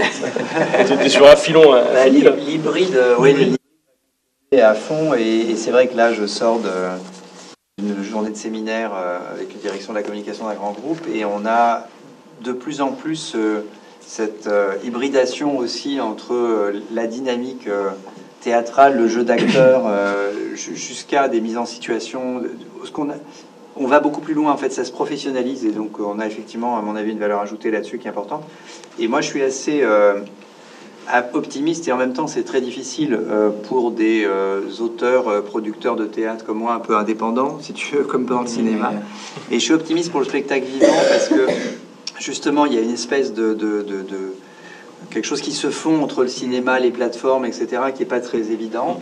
Et on voit tout d'un coup arriver des, des grands acteurs de cinéma au théâtre récemment, euh, pour qui ça devient un, un nouveau plaisir en fait, en réalité. Donc tu commences à avoir beaucoup de grands artistes qui, qui reviennent sur scène, euh, ou, ou même des Vanessa Paradis qui tout d'un coup jouent au théâtre, parce que le cinéma offre pas forcément euh, finalement la même. euh, D'ailleurs, elle était remarquable, contrairement à ce qu'on pourrait euh, imaginer comme dans l'inconscient collectif, parce qu'elle a vraiment fait un travail extraordinaire d'actrice. Donc, je suis assez à la fois optimiste sur le spectacle vivant, avec la même, le même phénomène de concentration qui commence à se faire, mais qui, pour le coup, d'un point de vue spectateur, pour moi, est un gage de qualité. C'est-à-dire qu'il y a un standard au théâtre qui est monté. Une des difficultés, moi, que j'avais euh, depuis euh, 30 ans que je fais du théâtre, C'est que je me suis battu pour faire des choses qualitatives qui ont attiré pas mal de spectateurs. Et puis, il y a tout d'un coup des, pièces de théâtre qui ne sont pas faites de manière professionnelle ou qui sont faites un peu à, l'arrache. Et qui fait que quand on a une mauvaise expérience au théâtre, je peux dire en général, ne reviennent pas, on ne revient pas pendant 2-3 ans. Et ça a été montré. Donc là, j'ai le dernier Avignon. Donc il y a à la fois les grands groupes, même Vente Privée euh, qui a investi euh, dans le théâtre, qui a le théâtre de Paris, etc. Et puis tu as des producteurs, tourneurs comme Théâtre Actuel, etc. Il y a des choses qualitativement qui sont beaucoup montées en quelques années, en 3 à 4 ans là. Euh, alors ça prêche pas forcément pour des indépendants comme moi, mais globalement je suis content pour le théâtre. Voilà. Il n'empêche qu'à ce moment j'ai une pièce de théâtre qui joue au théâtre des Mathurins, qui s'appelle Oedipe Isiologue. Ah bah voilà, bonne pub, voilà, excellent, on va communiquer dessus, c'est excellent. Merci. Merci David. On va discuter avec le Com Culture. Christelle? Alors moi sur la curiosité, euh, eh ben, en fait il y a un vrai challenge. C'est-à-dire que euh, être curieux actuellement, les gens se cachent derrière Internet. Je suis curieux, j'ai été regarder sur Wikipédia. Euh, non mais foncièrement c'est ça. Et l'enjeu majeur, ça va être euh, les notions des algorithmes qui nourrissent les mêmes avis. Donc on n'a pas cette ouverture d'esprit que l'on croit avoir avec Internet. Donc euh, une des, pour moi, une des grosses difficultés, c'est sortir les gens de cette croyance que Internet nourrit ma curiosité. Non, elle exacerbe les croyances et on en devient de plus en plus coléreux. Et c'est ce qui se passe actuellement, puisque euh, quand on a une idée, on, reçoit toutes les informations qui vont nourrir cette idée. Donc comment pallier à ça? Euh, Là où je pense que l'art a cette richesse avec le théâtre, avec les échanges, c'est prendre le temps bah, de se retrouver et de parler de ce que l'on a trouvé. Et c'est ça en fait, c'est retrouver ce temps du partage, aller retrouver du spectacle vivant avec une ouverture, avec, c'est retrouver, remettre du sens et remettre de la vie. Ça pour moi c'est un enjeu majeur. La curiosité, elle va aussi avoir un axe dans l'avenir, c'est vraiment, parce que c'est pas un vain mot, cette notion d'avoir un regard systémique. Mais c'est quoi avoir un regard systémique? C'est pas juste une analyse, c'est aller plus loin. En quoi mon envie, mon ambition, eh bien, elle va nourrir l'écologie, elle ne va pas nourrir exclusivement l'éc- l'économie. Sociologiquement parlant, qu'est-ce que ça va impliquer? Dans mon management, qu'est-ce qu'il va y avoir? Comme enjeu pour résoudre? Donc pour moi, en fait, avoir ce regard de la curiosité, c'est prendre du temps là où on va dans un rythme très accéléré. Donc pour moi, c'est un enjeu majeur, c'est reprendre le temps du partage pour vraiment avoir une prise de hauteur qui va pouvoir permettre du discernement. Et curiosité, ça rime avec fiscalité. Ah, bon courage pour l'enchaînement. Euh, alors, si je vous fais une réponse de fiscaliste, parce que c'est ce qu'on attend de moi, euh, au niveau de la loi de finances pour 2023, Ah, on est plutôt bon. Euh, voilà, c'est pas ouf. Euh, et du coup, on est plutôt dans un toujours dans un mouvement en fait de protection du mécénat, de garantie du mécénat, etc. Euh, cependant, le mécénat, ça ne tombe pas d'un arbre. Il faut bien se structurer. Euh, donc, euh, quand on fait partie du milieu associatif, euh, il faut avoir des dirigeants qui connaissent un petit peu la fiscalité associative, avec toutes ces, petites spécificités. Et donc, vraiment, je vous encourage, si vous êtes porteur de projet, à bien vous interroger en amont sur la structuration de votre projet, histoire d'avoir accès à toutes ces subventions publiques dont vous avez besoin, notamment dans le cinéma, dont vous avez besoin pour tenir dans les, les spectacles vivants, notamment le jazz, etc. etc. Et euh, aussi, dans les entreprises, on a toujours besoin de cette fiscalité, puisque ben, pour l'acquisition euh, d'œuvres d'art, pas seulement d'œuvres d'art, égal- également d'instruments de musique pour les prêter à des int- interprètes. Il existe des niches fiscales. Donc moi, je suis plutôt confiante dans la fiscalité française. si tant est que vous connaissiez euh, les bonnes niches, les bons fondements où aller euh, s'appuyer pour obtenir donc euh, ces financements qui manquent si cruellement. Voilà. Valérie, on ne sait toujours pas si les extraterrestres vont débarquer. euh, en 2023. pas de scoop toujours. Non, Je ne suis pas encore Madame Irma. non, alors euh, la science-fiction. Il y a deux idées, enfin, deux, prédictions qui me, qui me sont venues à l'esprit pour l'avoir utilisée dans, dans, le milieu professionnel. Euh, première chose, c'est qu'on a constaté qu'un certain nombre de fictions, hein, que ce soit des récits ou bien des films ou bien des séries, vont euh, donner à voir euh, des situations euh, extrêmement dramatiques, voire dangereuses, euh, qui vont mettre en scène de la technologie ou pas. Et on peut assister voilà, à des choses assez bouleversantes. Et, ça, quand on l'exploite et quand on l'utilise, évidemment, ça donne envie et ça, ça permet d'aller innover. Euh, Aujourd'hui, on est dans un monde où, euh, vraiment, ça a été dit, hein, vous en avez nombreux, sont ceux qui en ont parlé, euh, très anxiogène et avec une multiplicité de crises euh, qui font que c'est extrêmement complexe pour l'entreprise de se euh, réorganiser, de penser le court terme et de voir demain, plus long terme, en prospective, en innovation euh, à 10 ans, euh, sortir d'un monde d'effondrement ou de scénarios de ce type, c'est compliqué. Donc ma prédiction pour les deux années qui viennent, c'est des séries fictionnelles qui vont être au service de l'humain et qui vont nous donner à voir des fictions peut-être un petit peu plus joyeuses et agréables, mais qui vont permettre aussi euh, ben, à tous ceux qui travaillent en prospective ou en innovation de s'appuyer sur ces piliers-là euh, sur, euh, sur ces visions du futur pour créer un monde voilà, meilleur, humain, en tout cas avancé plutôt un petit peu voilà, avec énergie et dynamisme. D'accord, l'optimisme, parce qu'au début je m'attendais au pire. Heureusement, merci, merci. Mais grâce à la science-fiction. Exactement. Alors, on a rendu ce soir un petit hommage à Georges Méliès, parce que je ne sais pas si vous vous souvenez des, des films de Méliès. Hein. Des fois, il y avait une chaise vide qui se remplissait magiquement. Et bien, on l'a fait, hein, aux deux extrémités. Elina et Anne-Cécile nous ont rejoints. Donc, En merci à temps. vous. En même temps, les deux. En même temps, ça, ça, franchement, j'aurais pas pu. On n'a pas dérangé de Pourtant, vous n'êtes pas du même endroit. euh, TGV, on aime bien, merci. Euh, bah, chacune de dans l'ordre que vous voulez, euh, bah, vous allez rattraper le retard. Donc, trois questions pour chacune d'entre vous. Vous présentez. Euh, le speech de votre, de votre chapitre, et vous l'avez compris, là c'était la deuxième question qu'on abordait, euh, qu'est-ce qui se passe dans un an ou deux dans le domaine qui a été le vôtre? Alors, qui veut se lancer Ouh là là. Bon, allez, j'ai. Euh, Anne-Cécile Thibault. Euh, bon, dans les présentations, je ne sais pas de quoi vous avez parlé, donc je vais. Qui es-tu? Que fais-tu? Euh, Bonjour. bah, je, voilà, je- je viens de Toulouse hein, et merci pour la non-coopération de la SNCF. Euh, voilà, j'ai travaillé pendant 8 ans euh, au sein du Lido de Paris euh, et puis maintenant, voilà, j'ai de, de carrière euh, en allant sur l'immobilier et bientôt le, le spatial euh, d'ici la fin du mois de novembre. Mais voilà, ma première partie de carrière m'a donc motivée à, contribuer à, l'écriture de, ce livre.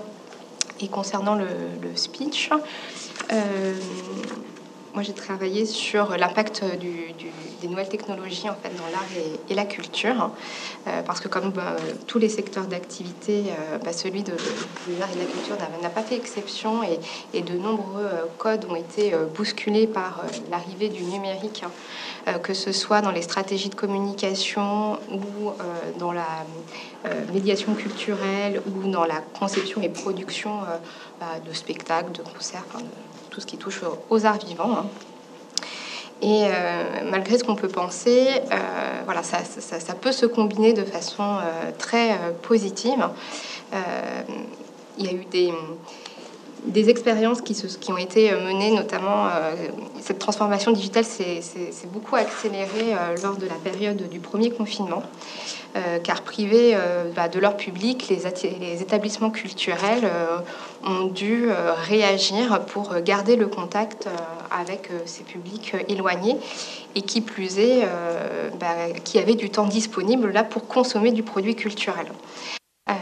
Et donc, euh, ils ont euh, montré beaucoup d'initiatives, même si bien sûr il y avait des choses qui étaient déjà en place, mais ils ont pu accentuer en fait euh, leur, la mise en place d'outils, numériques, qu'il s'agisse d'employer davantage les réseaux, les réseaux sociaux, de créer du contenu, de tester la gamification ou le live streaming pour tout ce qui était art vivant.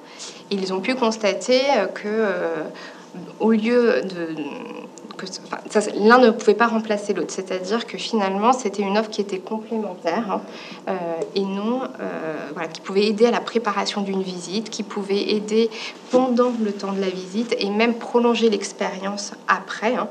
Euh, et qu'il ne fallait pas forcément avoir peur en fait d'aller utiliser ces outils, hein, que ça n'allait pas remplacer euh, le, vrai contact, euh, la vraie rencontre de l'œuvre, la vraie rencontre de, l'artiste sur scène, que c'était deux choses vraiment différentes et complémentaires. Et par ailleurs, euh, l'emploi de ces outils a finalement euh, permis de se rendre compte que ça démocratisait l'accès à la culture, puisque ça allait s'adresser à des publics plus jeunes, et ça pouvait même aller jusqu'à l'international, avec des tarifs des fois qui étaient aussi moins élevés. Si on pense au, au concert en live streaming, vous avez des offres qui vous permettent d'être beaucoup moins euh, onéreuses et donc d'aller ouvrir sur des publics qui n'ont pas forcément le moyen d'aller se déplacer. Puis si la tournée je sais pas, à Madrid ou, ou ailleurs, enfin, il n'y a plus de limite de, frontières. hein.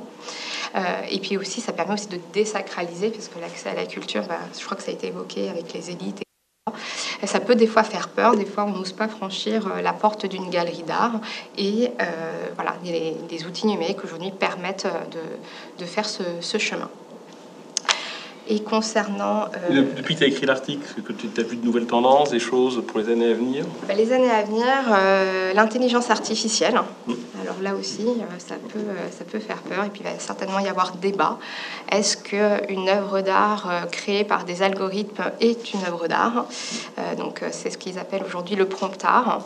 Il y a un collectif qui s'appelle Obvious qui travaille, là-dessus actuellement.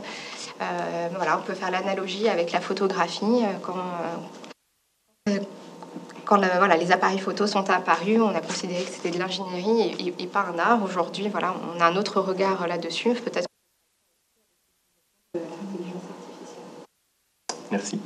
Ina Alors, je t'ai pas présenté, je n'ai pas présenté le sujet de ton article, j'ai juste dit que tu verrais peut-être en tutu. Donc, ils m'ont tous regardé en disant il est pas bien. Il est un peu déçu. Je. Euh, donc, je suis Elina Badetz, euh, je dirige les tertiaires euh, d'EDF et je suis aussi danseuse classique. Alors, je suis financière, danseuse classique et aujourd'hui passionnée de leadership innovant. Donc, vous voyez que j'ai quand même très mal tourné depuis la danseuse classique et la financière. Et essayer de réconcilier mes, mes passions et, avoir un certain alignement, euh, ça m'a conduit, euh, et, merci pour cette opportunité, à réfléchir aussi à ce que euh, cette partie de moi-même, la danseuse, avec l'art, ce côté artistique de la danseuse, avait pu apporter à mon management.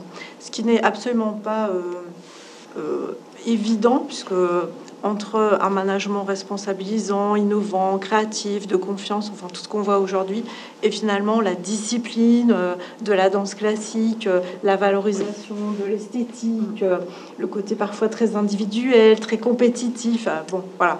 Et, et j'avais été pointée du doigt par une de mes filles, vous savez, les enfants, ça nous met toujours face à nos contradictions, qui m'avait dit, mais enfin, euh, maman, tu nous dis toujours que les femmes, on doit se lancer, prendre confiance en nous, tu valorises le management responsabilisant, innovant, et en fait, euh, juste, tu fais de la danse classique. Est-ce que tu peux m'expliquer? Je me suis dit, bah, je vais relever ce défi. Et finalement, j'ai cheminé en me disant que bah, la danse a apporté euh, un certain nombre de choses grâce à cette discipline, à la fois de la ténacité, à la fois le souhait de tenir ses objectifs, du courage. Et puis finalement, euh, je me suis rendu compte euh, aussi que euh, il y avait maintenant sur le marché des, des coachs qui utilisaient la danse pour, pour la créativité, pour apprendre à danser les problèmes, aller identifier finalement des choses qu'on n'arrive pas à dire parce que la danse, c'est aussi faire parler son corps. Et, j'ai découvert tout ce, ce cheminement que j'avais pu utiliser probablement inconsciemment ou consciemment dans dans mon chemin de dirigeante. Et, euh, et j'ai découvert aussi dans mes équipes euh, des gens qui pratiquaient la danse grâce à ce livre, parce que j'ai essayé de, les faire contribuer. Et, euh, et donc, euh, chemin faisant, je me suis aperçue que euh, toutes ces qualités euh, euh, de la danse euh, m'avaient permis de, grandir et de franchir aussi euh, ces caps et ces nouveaux horizons de liberté, parce qu'une fois qu'on est dans la discipline, à un moment, on a tellement fait, refait, on a appris euh, évidemment aussi à échouer, on a appris à, refaire jusqu'à temps que ça soit bien, mais on a appris à écouter son corps, et une fois qu'on on a cette confiance en soi, euh, eh bien, s'ouvre le chemin de la liberté et de l'interprétation, mais grâce à ce socle solide. Et, euh, et j'ai cheminé aussi en me disant qu'aujourd'hui, tout ça euh, euh, se complétait par d'autres disciplines qui sont aujourd'hui de tai chi, des disciplines orientales par exemple, qui complètent bien cette base extrêmement rigide peut-être et de discipline, mais avec des choses plus sensitives. Et qu'on a besoin de tout ça aujourd'hui face à l'adversité, face à, à ce qu'on ne connaît pas de demain, face à l'incertitude. Euh, et finalement, j'ai redécouvert euh, la danse sous un autre jour. Et comment je vois euh, ça demain? Je pense justement avec une ouverture et un mélange de disciplines, un mélange de, de disciplines à la fois très, très rigides et en même temps qui amènent de la souplesse, qui amènent autre chose, de la liberté et surtout qui nous permettent d'écouter nos, nos émotions. Je pense que le management de demain, euh, ça sera un management d'émotions et euh, un management de liberté. Euh, voilà, donc c'est comme ça que je vois l'avenir. En tout cas, merci Et, pour et cette vu, opportunité. vu où tu travailles, est-ce que tu nous encourages à pratiquer la danse cet hiver pour compenser le choc toujours. Toujours. Je crois qu'il y avait un des, il y avait un- une des citations qui disait que pour être heureux, il faut danser chaque jour. Euh, et donc, euh, oui, je, je Voilà. pense que c'est une. Même, même l'hiver. Il y a une citation euh, magnifique.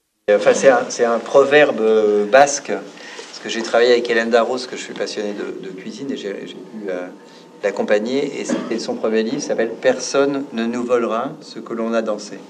Oui, très beau. C'est beau, non C'est pour vous, je vous l'offre. Allez, ma, ma dernière question, parce qu'il déjà 20h25, euh, avant que la partie cocktail et dédicace, hein, j'insiste, vous avez tous des stylos là-bas. Euh, alors je la pose à la volée, puis bien sûr, euh, bah, réponds qui a envie de répondre, n'avez pas envie, vous répondez pas. C'est- C'était plutôt euh, comment vous avez vécu alors cet exercice d'écrire le chapitre d'un livre, alors sachant qu'il y a des gens dont c'est le métier, hein, parce que les, bon, les professeurs, on vous demande un peu de le faire, et puis alors vous, euh, 15 pages, non, moi c'est 150 minimum. Donc, là, c'est- et puis il y a des, des alumni dont certains l'avaient jamais fait, ils pensent que c'est facile, et puis alors, quand il faut écrire les 15 ou 20 pages, comment vous l'avez vécu? C'est quoi votre retour d'expérience euh, aux uns et aux autres en quelques phrases?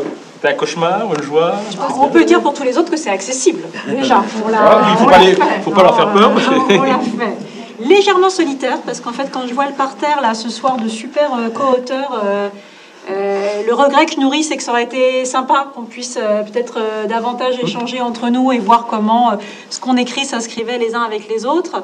Et si moi, je peux faire mon retour d'expérience perso, je trouve que c'est vraiment chouette d'écrire, parce qu'au même titre que lire un texte à voix haute, ça permet de prendre la distance avec une émotion, bah, écrire quelque chose qu'on a l'habitude de faire, ça permet aussi de se distancier, de restructurer un peu sa pensée. Et donc, c'était un exercice que je trouvais vachement intéressant. Merci. Moi, j'ai trouvé ça euh, super intéressant parce que ça permet de vraiment conceptualiser des choses. Euh, et j'ai- j'étais comme vous, c'est-à-dire que je manquais de collectif parce que mon métier est très collectif. Et donc, bah, je me suis- j'ai j'ai fait ça autour de moi dans, dans mes équipes et finalement, ça a créé un élan assez sympa. Et en revanche, je pense qu'il faudrait poser la question à nos familles qui, euh, parfois, on avait un peu assez euh, de dire non, mais là, j'écris. euh, voilà. euh, et qui, qui me disaient bon, euh, c'est bon, c'est bientôt fini ton truc là. On fait pas un deuxième, hein. Vivons un peu. voilà. Moi, pour, pour écrire beaucoup de pièces de théâtre, euh, du coup, je, je connais, mais j'ai toujours aimé l'écriture collective. J'ai écrit toutes mes pièces à deux, une seule, seule. Euh, et là, j'ai pris euh, quelqu'un en sparring partner comme mon associé. Je trouve ça toujours super intéressant parce que quand on verbalise les choses, on se rend compte si elles fonctionnent ou pas.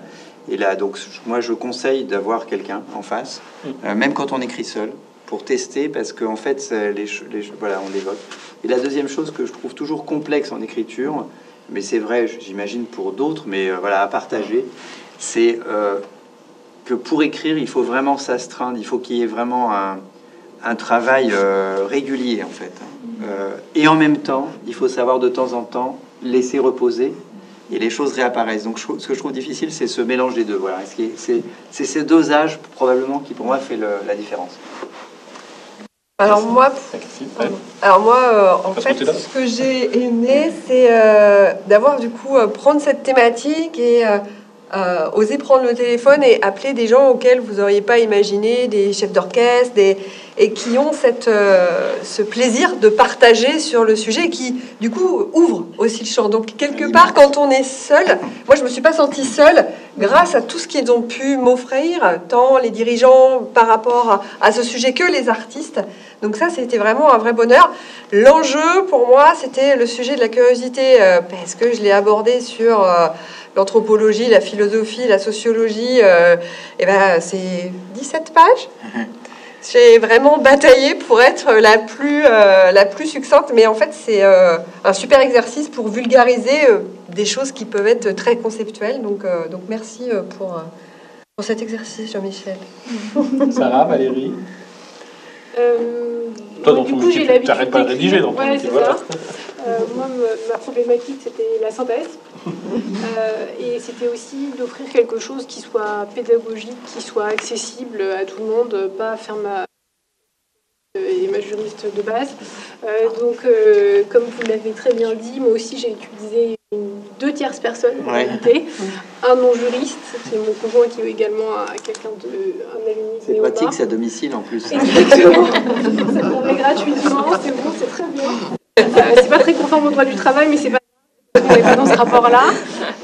Euh, et euh, donc, du coup, lui m'a permis de, de voir est-ce que ce que je racontais n'était pas trop inaccessible. Et de l'autre côté, un regard euh, bah, d'une conteur qui a pris le temps, a relu, etc.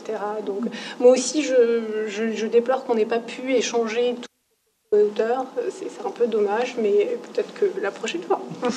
Enfin, juste après, là, Sébastien qui doit prendre son train, il est à Rouen, je crois, et euh, qu'en plus, c'est assez à l'est, hein, donc ça prend du temps d'aller rejoindre Saint-Lazare.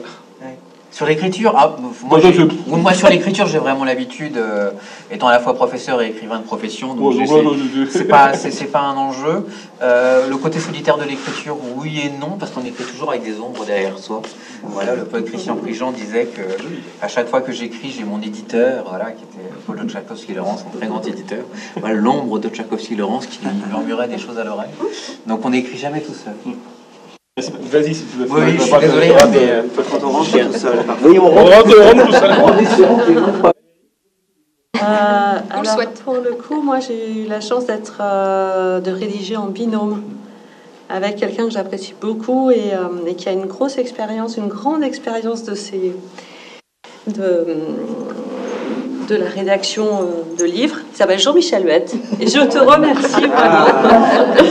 Euh, On c'était- pas les binômes. voilà, c'est- et, et- et vraiment travailler c'est euh, extrêmement euh, quand, confortable quand et l'autre est agréable. intelligent, ça aide quand même. Surtout quand l'autre est intelligent. Voilà. Merci pour celui ou celle qui ne l'est pas. On parlait de toi. C'est bien que je compense. hein. Donc voilà, et en même temps, oui, je pense que quand vous dites ça, hum, ça peut être vraiment une très belle chose que euh, d'avoir des points de rencontre, des temps de rencontre, et euh, parce qu'il y a vraiment des passerelles en plus hein, dans notre collectif là euh, ce soir, et des choses bien intéressantes à, à creuser sur lesquelles on peut rebondir. Donc, Jean-Michel. Dans notre cas, c'est différent parce qu'on est jumeaux. Donc vous, Sébastien, vous avez écrit à deux. Au sein de nos Ah, depuis une trentaine d'années, on les a fait ensemble. Cette notion de solitude est un peu relative entre nous. C'est qu'on partage toujours le. On est aussi, parce qu'on n'a pas la même, le même regard. Ça nous oblige à vraiment négocier chacun son point de vue et, et on, est- et on construit le- l'article comme un- des artisans. C'est un travail finalement artisanal, euh, écrire un article. C'est pas de la fiction. Une des raisons pour lesquelles on ne fait pas des choses en collectif, j'avais déjà dit d'autres fois, mais on l'avait fait la première fois, c'était une catastrophe totale. Parce que grosso modo, vous avez un tiers des gens qui se déclarent vouloir être auteurs qui n'y arrivent pas et qui ne finissent pas.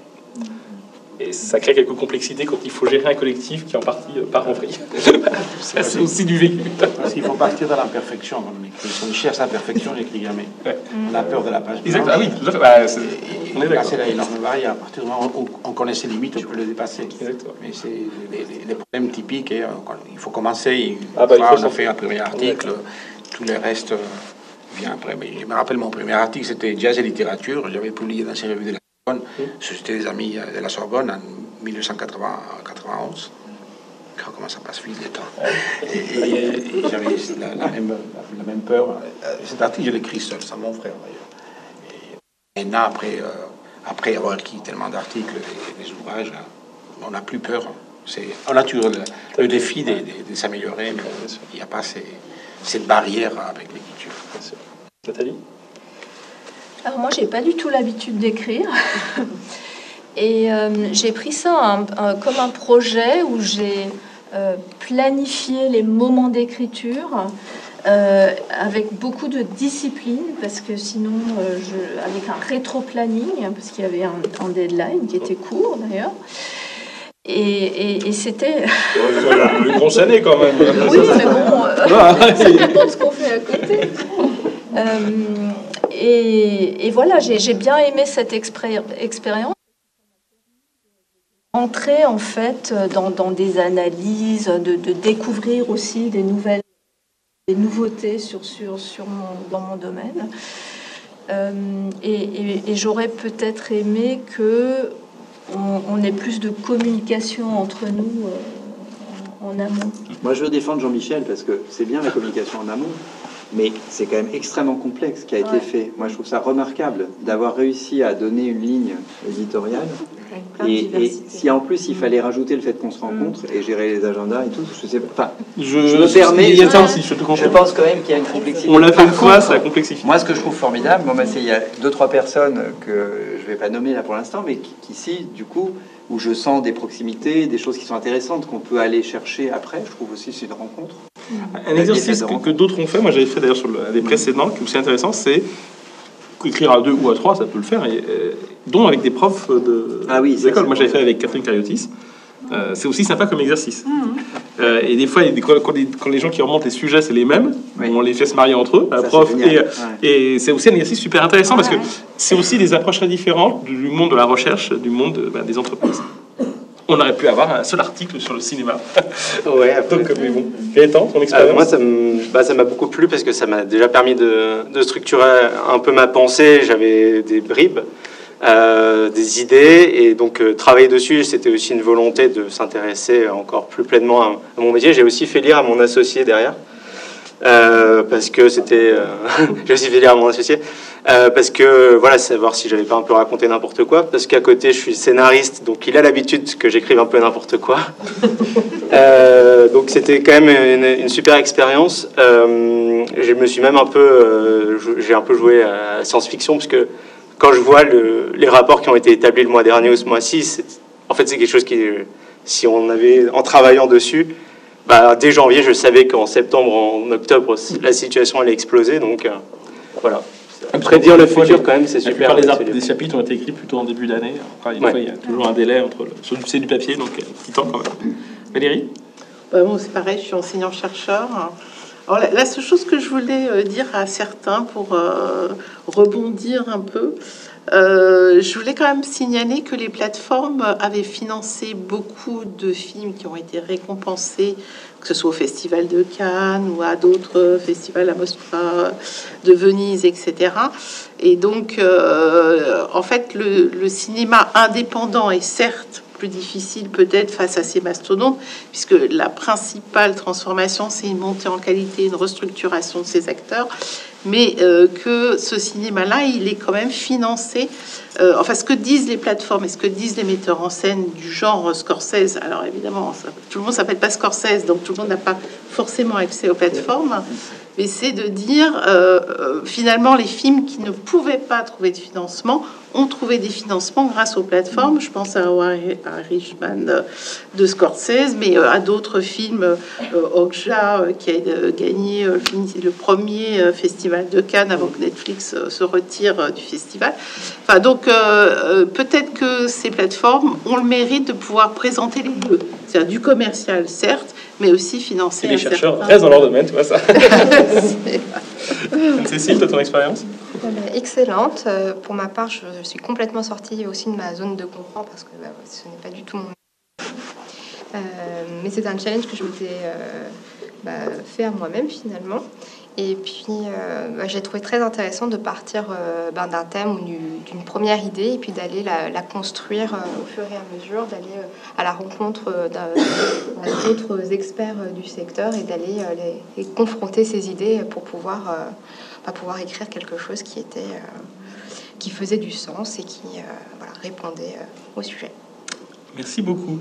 Ce que je vous propose, c'est de, pour ceux qui sont à distance, on va vous quitter.